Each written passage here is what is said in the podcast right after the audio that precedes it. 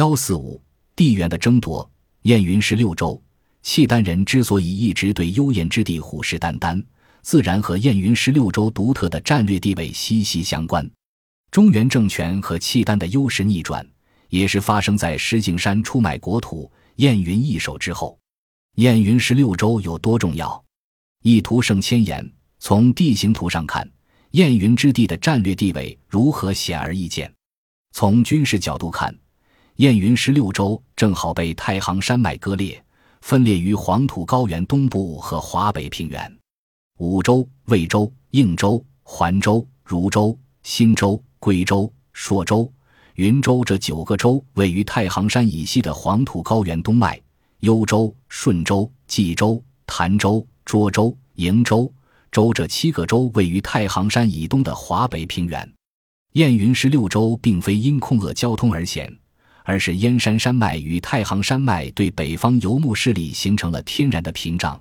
自秦汉至明长城内外三关沿太行山脉缺口不防，历代中原政权对北方势力的防御皆因循此例。幽燕如果不在中原政权的掌握中，相当于从太行山脉向华北平原敞开了一个缺口，天然的地理防线失效，整个华北平原都在幽燕驻军的俯视之下。北方势力坐拥燕山山脉，就让对手如同芒刺在背，如蛮在喉。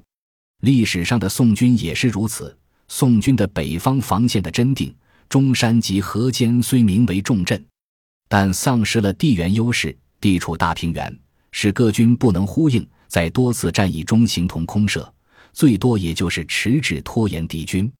从幽燕看去，北军从幽州向南一驶，沿华北平原南下，一路可直达宋都开封。千里平原除了黄河防线几乎无险可守。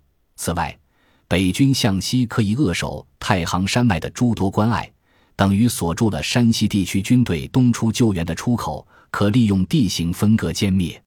若占据了幽燕，则攻守皆宜。